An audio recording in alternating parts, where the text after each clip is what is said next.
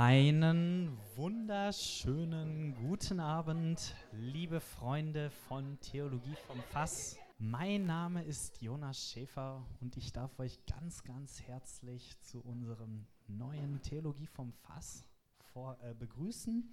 Ähm, ich sehe sehr viele altbekannte Gesichter, aber auch einige neue. Und euch möchte ich euch kurz unsere Idee von Theologie vom Fass vorstellen. Nämlich geht es darum, wenn die Menschen nicht zur Kirche kommen, tja, dann muss die Kirche wohl zu den Leuten kommen. Und genau das tun wir hier bei Theologie vom Fass. Wir sind ein Apostolat von Studenten für Studenten. Wir verdienen nichts, wir machen das ehrenamtlich und freuen uns darauf, euch heute zwei Kölsch und einen kurzen präsentieren zu dürfen. Kölsch hört sich immer gut an, wird der Kollege gleich bestätigen. Ähm, das erste Kölsch ist ein Vortrag von Günther Veit, der sich heute die Zeit für uns genommen hat. 30 bis 40 Minuten. Danach gibt es eine kurze Pause und im zweiten Kölsch habt ihr dann die Möglichkeit, dem Günther Fragen zu stellen. Und zu einem guten Essen gehört natürlich ein Verdauungsdrink, den wird uns der Pater, Ka Pater Klaus, sorry, Pater Klaus heute ähm, als Abschlusswort bieten. Und damit das Ganze auch reibungslos vonstatten gibt, zwei kurze Hinweise. Das eine ist Datenschutz. Darauf legen wir ganz großen Wert. Und es werden während des Vortrages Fotos gemacht. Und jeder, der nicht auf dem Foto sein möchte, der soll uns das bitte mitteilen. Am besten in der Pause sagen kurz, hey, ich möchte nicht auf dem Foto sein können und dann berücksichtigen wir das. Und das, genau. Und das zweite ist, ihr findet auf jedem Tisch einen Marker. Wir möchten, dass ihr mit diesem Marker bitte auf eurem Bierdeckel euren Namen schreibt. Das hat den ganz einfachen Grund, dass ihr am Ende wisst, hey, stimmt, da war ja noch ein Bierdeckel, den äh, bezahle ich eben kurz vorne, weil ansonsten, ja, manchmal kommt es vor, dass jemand den Bierdeckel nicht bezahlt. Ähm, und genau diese Sachen sollen uns natürlich heute nicht stören, wenn Günther Veit uns heute einen tollen Vortrag halten wird. Er ist Chef des Weltmarktführers für Bügeltechnik. Veit Pressing for Excellence, das ist das Motto seiner Firma mit Niederlassungen in USA, England, Frankreich, Hongkong, Bangladesch. Die Liste könnte ich jetzt noch fortführen, möchte ich aber nicht. Und Veit ist auf der einen Seite ein visionärer Unternehmer und auf der anderen Seite überzeugter Christ. Denn in verschiedensten kirchlichen Organisationen von Christen im Beruf, jetzt neulich war der Kongress christlicher Führungskräfte mit 3500 christlichen Führungskräften in Karlsruhe, wo er Seminare gegeben hat. Und das führt uns jetzt zu einem kleinen Problem. Auf der einen Seite bin ich jetzt im Weltmarkt, Konkurrenz, friss oder stirb. Und dann soll ich die Konkurrenz auch noch nächsten lieben. Na, Prost, Mahlzeit. Günther, ich freue mich, das Wort jetzt an dich übergeben zu dürfen und wünsche euch viel Spaß bei einem spannenden Vortrag.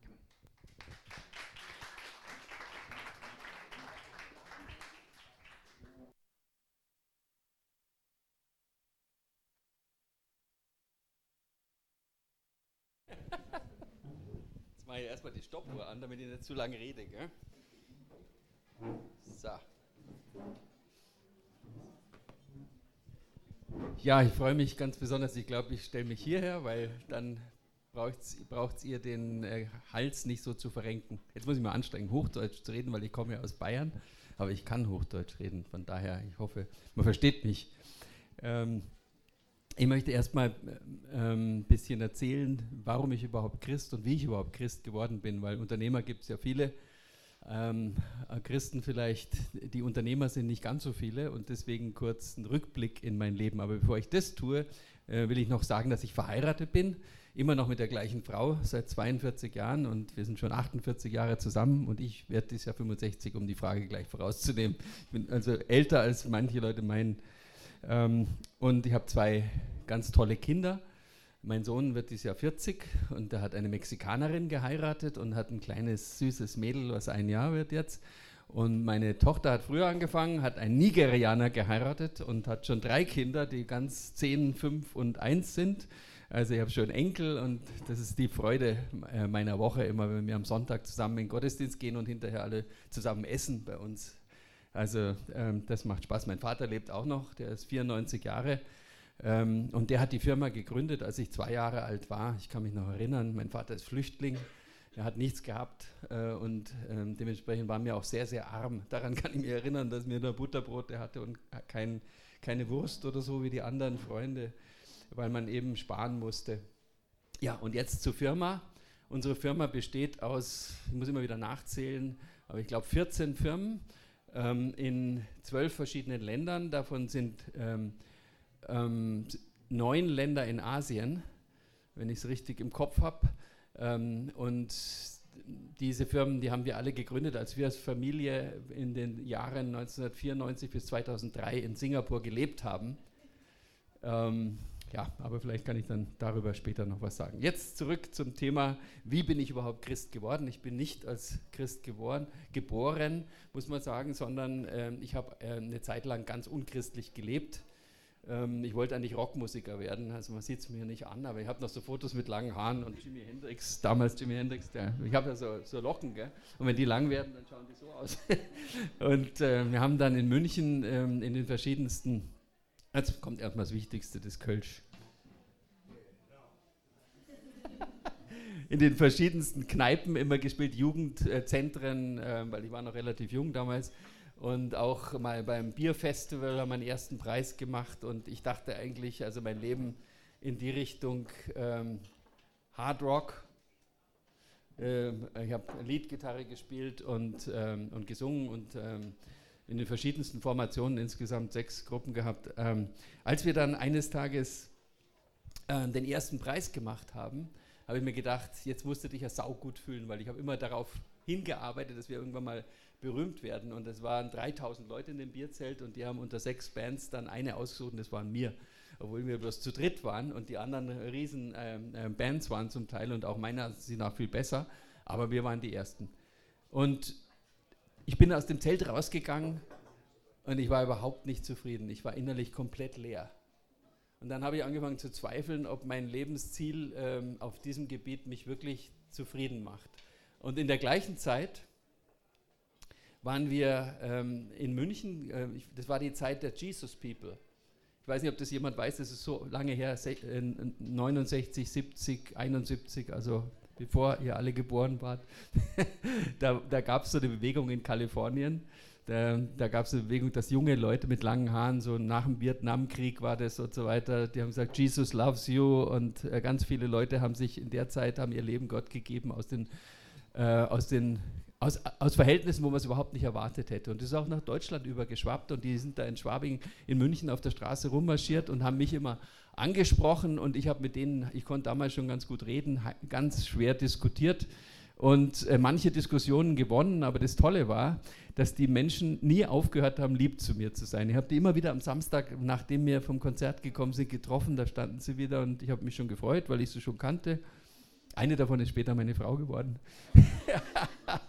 da habe ich die schon kennengelernt. Ähm, aber es hat doch halt ein paar Jahre gedauert. Ähm, auf jeden Fall, das hat mich so beeindruckt, dass die eine Liebe ausgestrahlt haben und eine Freude ausgestrahlt haben. Das war echt was ganz Besonderes, fand ich. Und dann ist was passiert. Einer meiner besten Freunde ist im Urlaub baden gegangen und kam nicht mehr raus, beziehungsweise war querschnittsgelähmt, als er wieder rausgekommen ist. Herzlich willkommen. Ähm, und der hat auch in der Band gespielt, der hat eine ganz ähnliche Situation gehabt wie ich. Da habe ich mir gedacht, wow, dein Leben kann über Nacht plötzlich ganz anders ausschauen und du hast es gar nicht in der Hand. Der wollte das auch nicht. Ich war, war ein enger Freund von mir. Der hat auch gedacht, die Welt steht ihm offen und ich bin der Herr meines Lebens und so weiter und so fort. Und das hat mich so getroffen und das, was die anderen mir immer erzählt haben über Gott, die haben mir immer gesagt, pass mal auf, Günther, wir müssen die Diskussion mit dir gar nicht gewinnen. Wir können dir nur sagen, wir haben den lebendigen Gott erlebt. Wir beten zu ihm, er tut was in unserem Leben, er hat unser Leben verändert und es ist ganz einfach. Wenn du wissen möchtest, ob es diesen lebendigen Gott wirklich gibt, dann bitte ihn doch einfach, dass er sich dir zeigt. Brauchen gar nicht mehr weiter diskutieren, du musst ihm einfach mal eine Chance geben. Und das habe ich an dem Tag gemacht. Ich habe mich zu Hause hingekniet, habe meine ganzen Sünden bekannt. Das hat ziemlich lang gedauert. Also was mir eingefallen ist, war sicher bloß ein Bruchteil von dem, äh, was ich eigentlich hätte bekennen müssen, aber mehr kann man halt nicht sagen.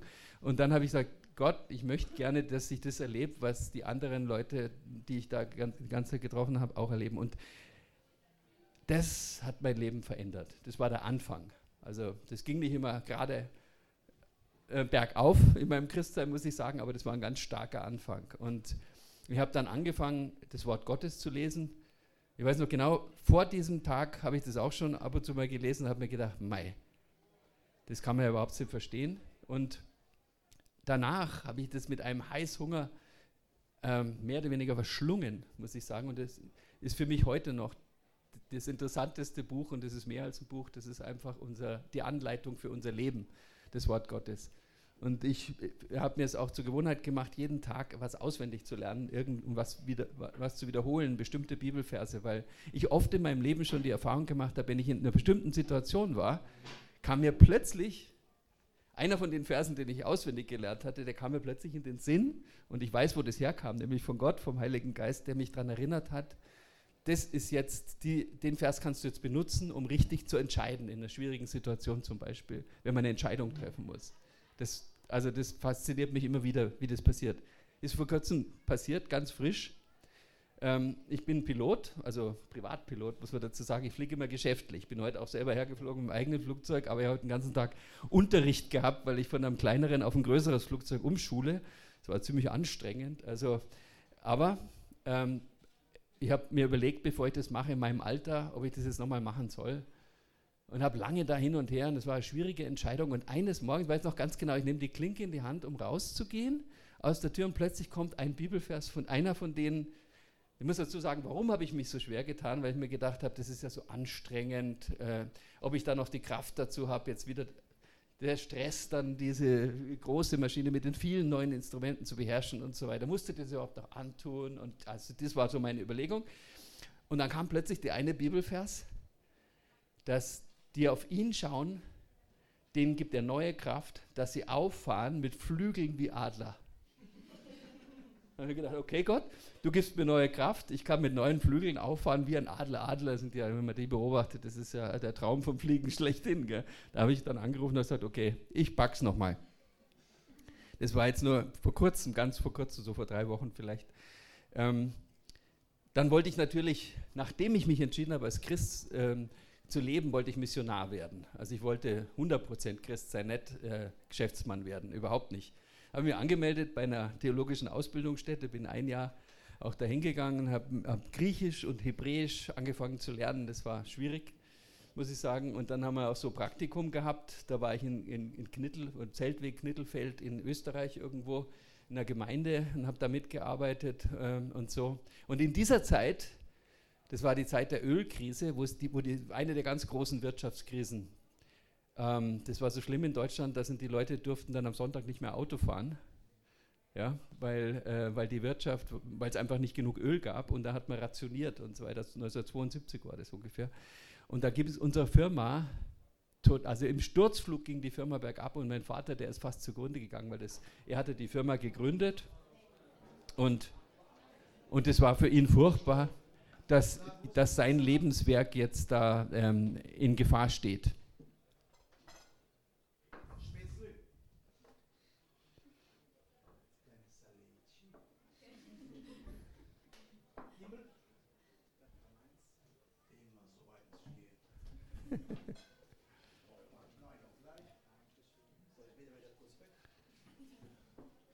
Und dann ist äh, mir das vierte Gebot in den Sinn gekommen, du sollst Vater und Mutter ehren. Und, und dann habe ich mir gedacht, okay, machst du mal eine Pause in deiner theologischen Ausbildung und hilfst deinem Vater mal. Dann bin ich nach Hause gegangen und es hat ihm unheimlich geholfen, weil der wollte natürlich, dass ich in die Firma komme. Ich wollte es nicht, aber er wollte es. Und das hat ihm Mut gegeben und Hoffnung gegeben. Und kurze Zeit später ging es dann auch wieder bergauf. Ich habe nebenbei per Fernkurs Betriebswirtschaft studiert äh, weil mir gedacht habe, nur arbeiten ist auch zu wenig, muss man die Zeit auch ausnutzen. Und es war auch gut für mich. Und siehe da, ich bin nie wieder weggekommen. Ich habe festgestellt, dass mit dem Geschäftsmann sein ist eigentlich auch nicht schlecht. Da, da erreichst du auch sehr viele Leute. Zum Beispiel habe ich den Pater George bei so einer Gelegenheit kennengelernt. Äh, ich bin eingeladen worden als Sprecher von einer Wirtschaftsprüfungsgesellschaft in Deutschland, er auch. Da waren drei oder vier Sprecher in München im Kaufmanns Casino. Das ist eines der vornehmsten, ähm, elitärsten ähm, Räume, wo man überhaupt normal nicht reinkommt, wenn man ein Mitglied ist. Und wir waren halt da als Gastsprecher eingeladen und dann hat er ähm, über, ich weiß nicht mehr genau, über welches Thema geredet, muss ich zugeben. Aber ich habe über, halt, hab über Werte und Mitarbeiterführung, äh, werteorientierte Mitarbeiterführung geredet. Und ich habe halt von meinem Christsein ziemlich deutlich geredet. Und er war vor mir dran, er hat nicht ganz so deutlich von seinem Christsein geredet. Er hat ja gedacht, bei den Kaufleuten, so muss man das ein bisschen vorsichtig machen, wahrscheinlich vertragen die das nicht so direkt, die Breitseite. Dann kam er hinterher bei der Pause zu mir und er sagt, oh, ich fühle mich ganz schlecht, hat er gesagt. ich hätte eigentlich das sagen sollen, was Sie gesagt haben da, damals. Und seitdem sind wir enge Freunde. Er hat mich dann zur Theologie vor Fass nach Wien eingeladen, was mich total begeistert hat. Da war jetzt schon zweimal. Äh, und seitdem haben wir uns oft gesehen und besuchen uns immer wieder, weil wir das gleiche Anliegen im Herzen haben. Ja, ja seitdem bin ich Geschäftsmann. Und ähm, ja, jetzt muss ich noch sagen, was unsere Firma überhaupt macht. Das habe ich nämlich noch vergessen. Also neben den vielen Firmen und so weiter haben wir natürlich Produkte, von denen diese Firmen leben. Und das ist, hat was mit, am Anfang hatte das was mit Bügeln zu tun. Ganz am Anfang hat mein Vater Bügeleisen verkauft. Ja, aber nicht für zu Hause, sondern für die Schneider und für die Bekleidungsfabriken und so weiter. Die gab es alle noch in Deutschland, als er angefangen hat. Ähm, und heute haben wir 200 verschiedene computergesteuerte Maschinen, die im Grunde auch bügeln. Aber wir haben zum Beispiel eine Maschine, mit der man 6000 Kleidungsstücke in der Stunde bügeln kann. Und das noch ohne Menschen. Also die werden nur auf dem Kleiderbügel gehangen und dann laufen die durch die Maschine durch und kommen gebügelt raus auf der anderen Seite. 6000 Teile pro Stunde. ja, genau. Aber wir haben auch Maschinen für die, für die chemische Reinigung. Also wenn Sie hier gute chemische Reinigung haben, können Sie mal reinschauen. Weiß-Blau, also die, die bayerischen Farben mit unserem Namen weit drauf. Da können Sie zum Beispiel so Hemdenfinisher sehen, mit dem der, der Hemdenfinisher kann 40 Hemden pro Minute machen, komplett bügeln. Also das schafft auch die schnellste Hausfrau nicht, muss man sagen. Ja, also das ist die eine Seite und dann haben wir, also das haben wir natürlich heute auf der ganzen Welt, wo Bekleidung gemacht wird. Deswegen auch die vielen Firmen. Die meiste Bekleidung kommt aus China, die Hälfte aller Bekleidung kommt aus China und danach sofort Bangladesch. Ja. Und dann Vietnam, Indonesien und so. Und deswegen haben wir da überall Firmen. Ja. Und auch noch eine Fabrik in China zum Beispiel. Weil, weil, ähm, und ich bin alle drei Monate dort. Ich bin also die Hälfte meiner Zeit immer unterwegs äh, um diese Firmen, diese vielen kleinen Firmen zu besuchen und denen immer noch das Gefühl zu geben, sie gehören zu uns, also den Zusammenhang äh, zur Muttergesellschaft herzustellen. Wir haben inzwischen, mein Sohn und ich, der hat vor fünf Jahren angefangen, auch in der Firma zu arbeiten, an der schwierigsten Stelle überhaupt. Der ist nach China gegangen und hat drei Jahre in China gelebt. Also das, ich habe gesagt, ich würde das nicht machen. Aber er sagt, na, das ist jetzt notwendig, das macht er jetzt. Hat Chinesisch gelernt und hat die Firma auf Vordermann gebracht, die Fabrik dort und dann an jemand anderen eingestellt. Und jetzt ist er der Innenminister, weil ich gesagt habe, solange du kleine Kinder hast, musst du zu Hause sein, damit die einen Papa haben. Und meine Kinder sind ja schon groß, so wie du. Deswegen kann ich jetzt rumreisen und äh, das hat er auch verstanden, weil er das geschätzt hat, dass ich das früher auch so gemacht habe. Ja, Gott hat uns ganz oft schon geholfen, muss man sagen. Wir haben schon immer gebetet für die Firma am Anfang, mein Vater und ich, später auch die verschiedensten ähm, Christen, ähm, die in der Firma waren, ähm, ähm die ich angesprochen habe, kannst, könnt ihr mit mir beten. Ähm, manchmal gab es auch Gebetskreise, die die Christen ohne mich jetzt in der Firma äh, gegründet haben, wo die untereinander zu bestimmten Zeiten immer außerhalb der Arbeitszeit für die Firma gebetet haben. Und wir haben damit ganz tolle Sachen erlebt. Eine der ganz großen Sachen war, wir hatten ähm, eine Sparte, die sehr, sehr erfolgreich war und wir hatten den Eindruck im Gebet, dass wir uns von dieser Sparte trennen sollten und eine andere Firma dafür kaufen sollten. Und wir haben das dann gemacht, ohne genau alles erklären zu können. Der Wirtschaftsprüfer hat gesagt, ihr seid verrückt. Äh, das ist eine, eine ganz schlechte Entscheidung und so weiter. Also die Banken haben es auch nicht verstanden, aber wir haben es trotzdem gemacht. Und es hat, glaube ich, kein Jahr gedauert, nachdem wir diese Firma verkauft haben, dass diese Firma Konkurs gegangen ist. Und wenn die Firma noch Teil unserer Firma gewesen wäre, dann wäre wahrscheinlich die ganze Firma Konkurs gegangen, weil das war ähm, ein, eine, riesen, eine riesen finanzielle Forderung, die die zahlen mussten, die, äh, die uns auch noch wahrscheinlich das Leben gekostet hätte. So war das Schutz von Gott, dass das passiert ist. Und parallel dazu hat er uns eine Firma gegeben, die, un, die noch erfolgreicher war als die, die wir abgegeben hatten. Das hat auch keiner geglaubt am Anfang und die hat uns sehr, sehr viel Freude gemacht. Und ähm, ja, da, damit kann man einfach sehen, dass Gott ein hervorragender Geschäftsmann ist.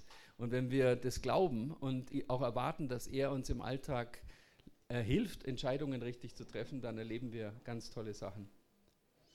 Eine andere Geschichte war noch, wir haben, ich habe schon zwei ganz schlimme Krisen im, in meinen 42 Jahren als Geschäftsführer erlebt. Ähm, zwei ganz große Krisen. Ja, die letzte war ja 2008, 2009. Ja, Im Moment schaut es wieder so aus, als ob wir wieder in eine Krise reinmarschieren.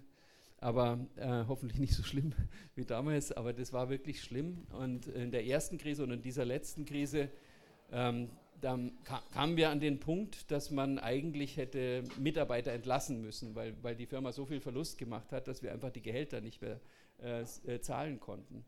Und dann haben wir aber, wir haben schon immer eine sehr offensive Informationspolitik mit unseren Mitarbeitern gehabt durch, wir haben keinen Betriebsrat, weil wir immer Betriebsmitarbeiterversammlungen machen, also im Plenum und ganz wichtige Entscheidungen per Plenumsbeschluss abstimmen ja, mit den Mitarbeitern. Das heißt also, die können selber entscheiden, nicht nur der Betriebsrat entscheidet für sie. Und dann haben wir die schwierige Frage gestellt, wir müssten jetzt ungefähr 10% Personalkosten senken. Das heißt also mindestens, damals waren wir ungefähr 100, mindestens 10 Leute entlassen. Oder ihr könnt auf 10% also eures Einkommens, Prost, verzichten.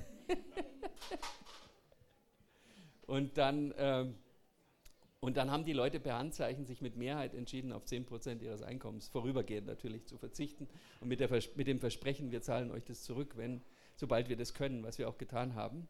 Und das zeigt nur, ähm, dass wir eine enge Beziehung zu unseren Mitarbeitern haben, dass sie uns vertrauen. Und das ist auch so, wer sich ähm, unsere Webseite mal anschaut, da stehen die ganz frisch formulierten Werte unserer Firma drinnen. Wir haben eine neue Webseite mit neuen Werten und diese Werte sind letztes Jahr unter der Federführung meines Sohnes mit einer Gruppe quer durch die Firma aus jeder Abteilung, aus jedem Bereich konnten sich Freiwillige melden und haben sich auch gemeldet und die haben das zusammen entwickelt. Äh, und das finde ich gut, weil die Werte, die von unten kommen, die von allen entwickelt werden, das sind Werte, die auch gelebt werden können, nicht Werte, die von oben nach unten äh, weitergegeben werden. Wir haben auch eine, eine außergewöhnlich hohe Betriebszugehörigkeit, muss man sagen. Ähm, in unserer Firma. Wir haben ganz, ganz viele Leute, vielleicht 30 Prozent unserer Mitarbeiter haben bei uns gelernt und sind immer noch da und ganz tolle Karrieren gemacht. Unser Produktionsleiter, der die meisten Mitarbeiter unter sich hat, hat als Auszubildender mit 16 bei uns begonnen und ähm, jetzt ist er, glaube ich, 30 oder vielleicht 35 und hat die ganze Fabrik unter sich. Also das ist auch wichtig, weil wir glauben, dass der Mensch im Mittelpunkt steht. Ja? Gott hat den Mensch in den Mittelpunkt seiner Schöpfung gesetzt und, und wir müssen das als als seine Kinder letztendlich nachleben und versuchen herauszufinden, ähm, was bedeutet das für eine Firma. Und in der Firma heißt es einfach, Menschen sind immer wichtiger als Sachen. Das heißt also, die Bedürfnisse von den Menschen, die dürfen nicht ignoriert werden, sondern wir müssen versuchen, die rauszubekommen und so weit wie möglich, und da gibt es Grenzen, das muss man ganz klar sagen, ähm, so weit wie möglich müssen wir diese Bedürfnisse, den Bedürfnissen auch entgegenkommen. Vor allen Dingen eine Sache haben wir gelernt, mir ist es wahnsinnig wichtig, dass jeder seine persönlichen Gaben kennt, seine Begabungen. Ne? Ich hoffe, dass ihr alle eure Begabungen kennt. Dafür gibt es ganz tolle Begabungstests, so wie Myers-Briggs, DISC und so weiter. Das ist ganz, ganz wichtig, dass man seine Begabungen kennt, weil umso mehr man sein Leben mit Tätigkeiten verbringt, äh, die, die, mit den eigenen Begabungen in Einklang stimmen, äh, umso glücklicher ist man und umso erfolgreicher ist man. Wenn man versucht, an seinen Schwächen zu arbeiten, kommt man nicht weit. Wenn man versucht, an seinen Stärken zu arbeiten, dass die Stärken noch stärker werden, dann kommt man sehr weit. Und das haben wir versucht und auch erfolgreich in unserer Firma oft umgesetzt. Wir haben Leute, die von ganz unten im Lager angefangen haben und später Teamleiter im Vertrieb geworden sind. Wir haben Leute, ähm, die angefangen haben im mechanischen Bereich und später in den kaufmännischen Bereich übergewechselt sind, was, weil sie einfach das Gefühl haben, wenn man jung ist 15, 16 und eine Ausbildung beginnt, weiß man manchmal noch gar nicht, wo die eigenen Gaben sind. Im Laufe der Zeit wird man dann älter und eine Firma, die einem die Möglichkeit gibt, wenn man älter wird und merkt, man ist in die falsche Richtung gegangen, das noch zu korrigieren, das wird schon sehr geschätzt. Aber man muss sagen, ähm, man macht natürlich auch viele Fehler.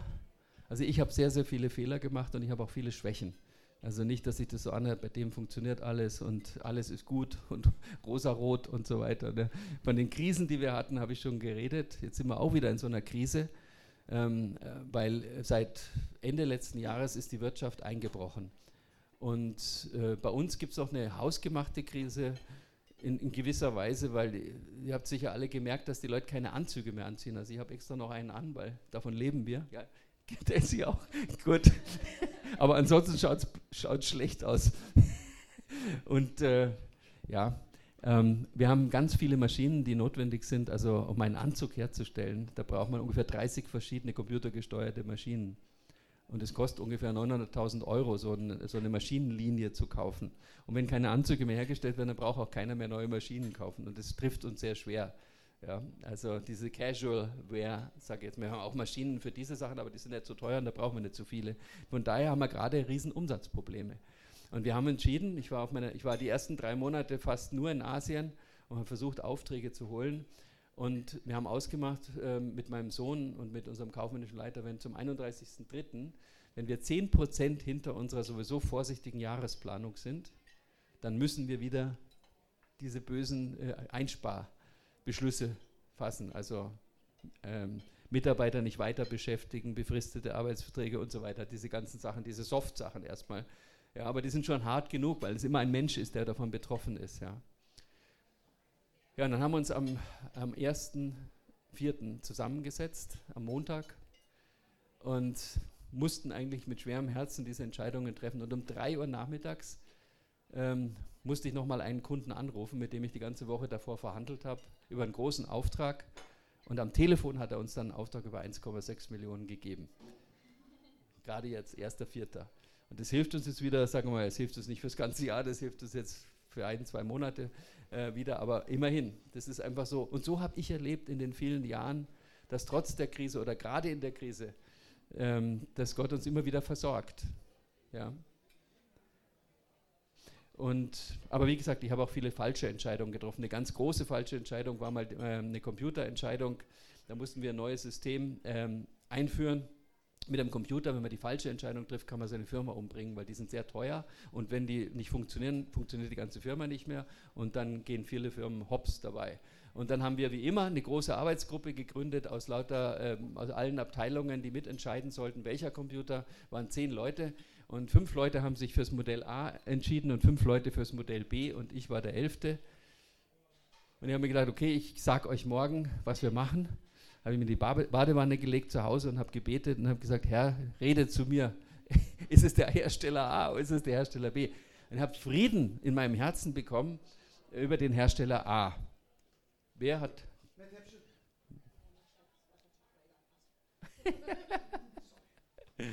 wer, hat das äh, wer hat das bestellt? Also wel welchen Computer sollen wir bestellen? Und ähm, habe ich also Frieden gehabt über den einen und habe mir gedacht, okay, das sage ich den morgen, danke Herr. Am nächsten Tag komme ich rein, nochmal Stimmungsbild. Plötzlich war es so, ich glaube, acht Leute wollten das System B und zwei nur noch das System A, von dem ich dachte, das hat der Herr jetzt mir gesagt. Gell. Dann habe ich halt, bin ich umgekippt. Ich habe gesagt, na, wenn acht meiner Mitarbeiter meinen, habe ich mich sicher verhört. Weil so, es war ja keine laute Stimme, es war nur ein innerer Eindruck, den ich so hatte von Gott. Und dann habe ich halt System, haben wir System B bestellt und es war eine einzige Katastrophe. Die Firma ist dann auch irgendwann hops gegangen, dieses, die Firma B. Und die Firma A ist zum größten Computerhersteller der Welt gewachsen in den, und ist immer noch in einem Bereich der größte. Und ihr wisst, ihr wisst ja alle, was passiert ist. Im Computerbereich gibt es fast niemand mehr. Was war IBM früher, was ist IBM heute?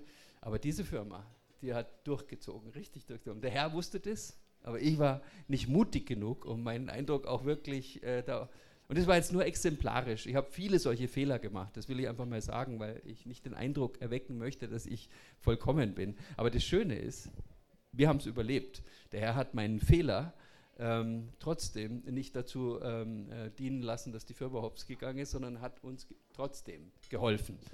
Und das ist das Schöne an Gott, dass wir Fehler machen dürfen, aber dass seine Vergebung immer da ist und dass er uns äh, immer wieder von vorne anfangen lässt und uns hilft, aus unserem Dreck wieder rauszukommen. Jetzt das Thema Christ und Wettbewerb. Ein ganz tolles äh, und wichtiges Thema.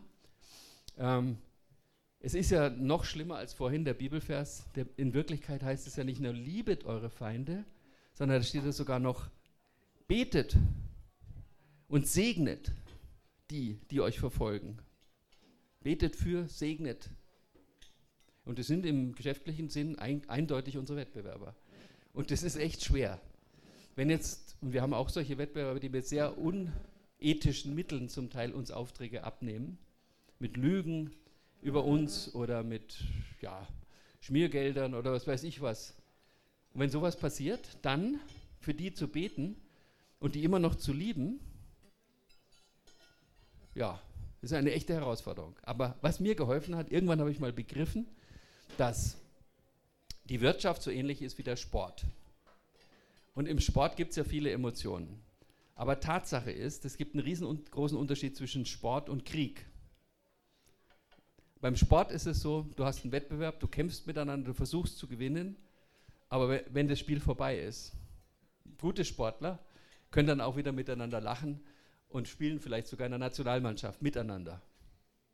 Und so sehe ich das inzwischen auch mit den Wettbewerben. Ich habe mich bemüht, ich habe das bemühe mich jedes Mal auf den Messen zu meinen Wettbewerbern hinzugehen, sie zu begrüßen, mit ihnen zu ratschen, einen Cappuccino zu trinken, wenn sie Italiener sind oder Espresso besser gesagt. Ja. Wir haben viele italienische Wettbewerber und sie in unseren bayerischen Biergarten einzuladen, was sie auch liebend gerne machen. Weil ich habe festgestellt, auf diese Art und Weise, ja, liebet, eure Feinde, äh, äh, liebet eure Feinde steht in der Bibel und wenn man das macht, kann man feurige Kohlen auf ihrem Haupt äh, sammeln, steht in der Bibel, was immer das heißt. Auf jeden Fall hat es sehr positive Auswirkungen auf äh, auf die Beziehung. Das kann ich einfach sagen, dass der Angriff der Liebe, ähm, also nicht jetzt mit Hass und Wut und nicht miteinander reden, und an, sondern ganz im Gegenteil, off offensiv aufeinander zugehen, miteinander reden und ja, selbst unter Umständen mal, ich habe zum Beispiel auch ähm, Wettbewerber eingeladen. Wir haben jetzt eine neue große Messe in Deutschland, wo ich mit in der in der Verantwortung bin, die, die zu gestalten und die zu organisieren. Und dann habe ich meine italienischen Wettbewerber eingeladen, da auch daran teilzunehmen. Ich hätte natürlich sagen können, für uns ist viel besser, wenn ihr nicht kommt, bleibt in Italien.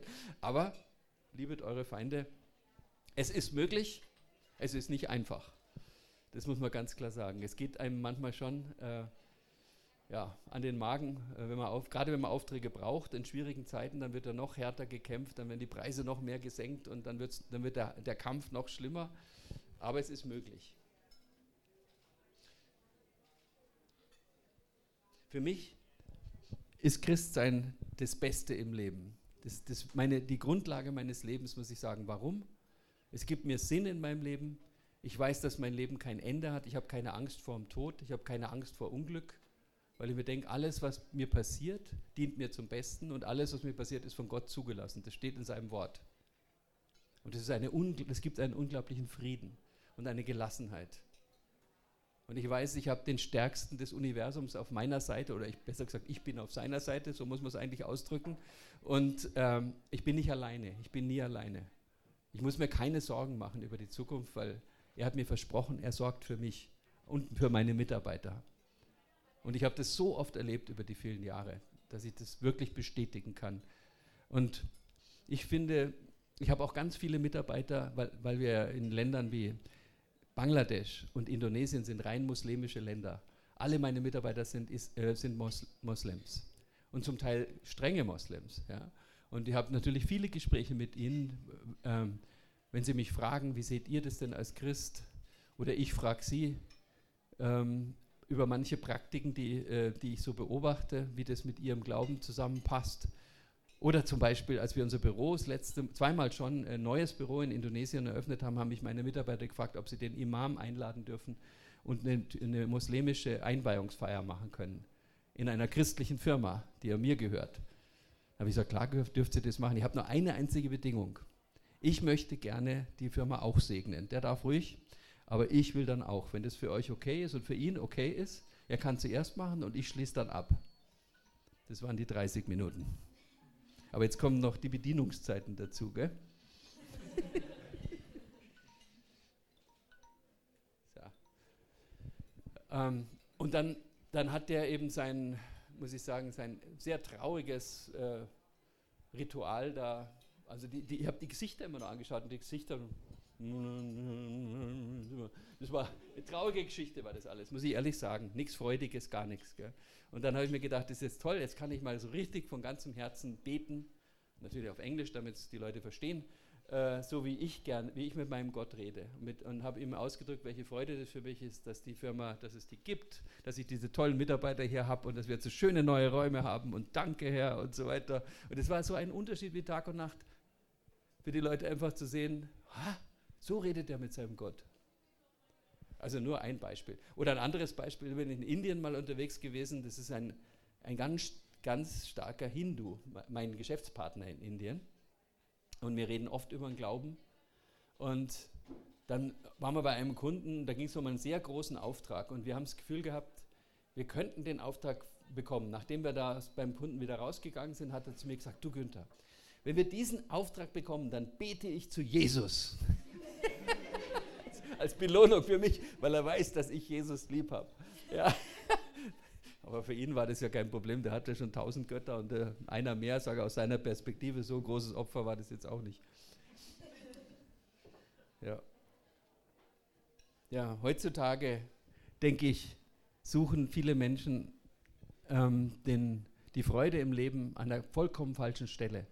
Wenn man Filme sich heute anschaut, und das ist ja das Hauptmedien, wie Botschaften transportiert werden, dann sieht man eigentlich, dass die Botschaft ist, tu, was dir gefällt. Versuch so viel wie möglich aus diesem Leben rauszukriegen.